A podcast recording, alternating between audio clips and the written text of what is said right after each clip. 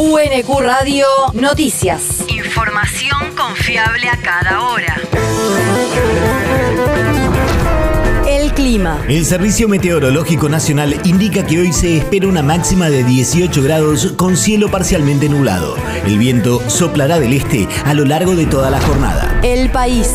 Investigan pagos millonarios al referente de Revolución Federal. La justicia federal investiga una serie de transferencias a Jonathan Morel por parte de dos fideicomisos vinculados a la firma Caputo Hermanos. Los pagos de la firma, que estaría vinculada a familiares del exministro de Finanzas del gobierno de Juntos por el Cambio Luis Caputo, alcanzarían los 7 millones de pesos y habrían sido realizados al líder del espacio de extrema derecha, a su socia y a su expareja.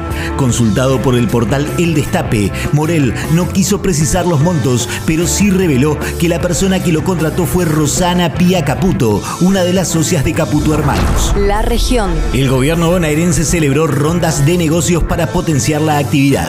Estas son una herramienta impulsada por el Ministerio de la Producción bonaerense para incentivar la actividad empresarial y promover la interacción entre los distintos sectores, propiciando el inicio de contactos comerciales y acelerando la recuperación del entramado productivo bonaerense.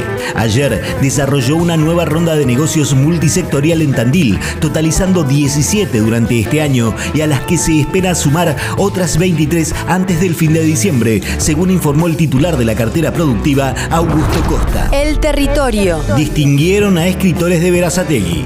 El Consejo Deliberante homenajeó a Bruno Ronconi por su libro Club Atlético Ducilo Hockey 30 años en primera y a Estela Maris Ríos por Líderes Lo que no sabes de ellos y Ventanas del Alma y las tres obras fueron declaradas de interés municipal, cultural y educativo. Ambos autores presentaron sus obras en la última Librarte, la Feria del Libro de Verazategui, que ya lleva 15 ediciones consecutivas. El mundo. El Congreso peruano comienza a discutir la denuncia contra el presidente Castillo. La Subcomisión de Acusaciones Constitucionales comenzará hoy a tratar la denuncia contra el mandatario por presunta corrupción, acusación que es rechazada por el gobierno que la califica como detonante para un golpe de Estado.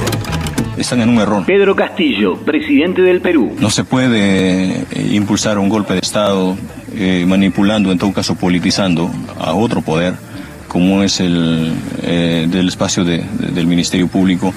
Y otras personas que eh, se, ha vuelto, se ha vuelto monótono. Todos los días se habla de Pedro Castillo, de las faltas, de los errores, se habla de, de- de acusaciones, de denuncias, de testigos, de colaboradores eficaces. Basta.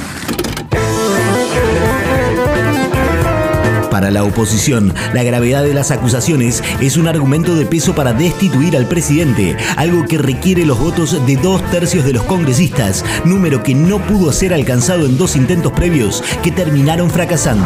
La universidad. Sexto Encuentro Coral UNQ.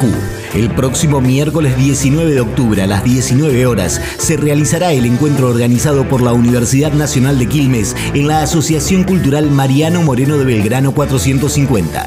En esta edición se presentará el coro estable de la UNQ que oficiará de anfitrión del coro de niños y niñas de la Municipalidad de Verazategui y el conjunto vocal de cámara de la Municipalidad de Quilmes. Organizado por el Programa de Cultura de la Secretaría de Extensión Universitaria, el encuentro se viene realizando desde hace seis años consecutivos e incluso durante la pandemia tuvo sus versiones virtuales. El evento tiene como objetivo generar un espacio de intercambio artístico cultural gratuito y abierto al público en general. El deporte. Boca debutó en la Libertadores femenina con victoria.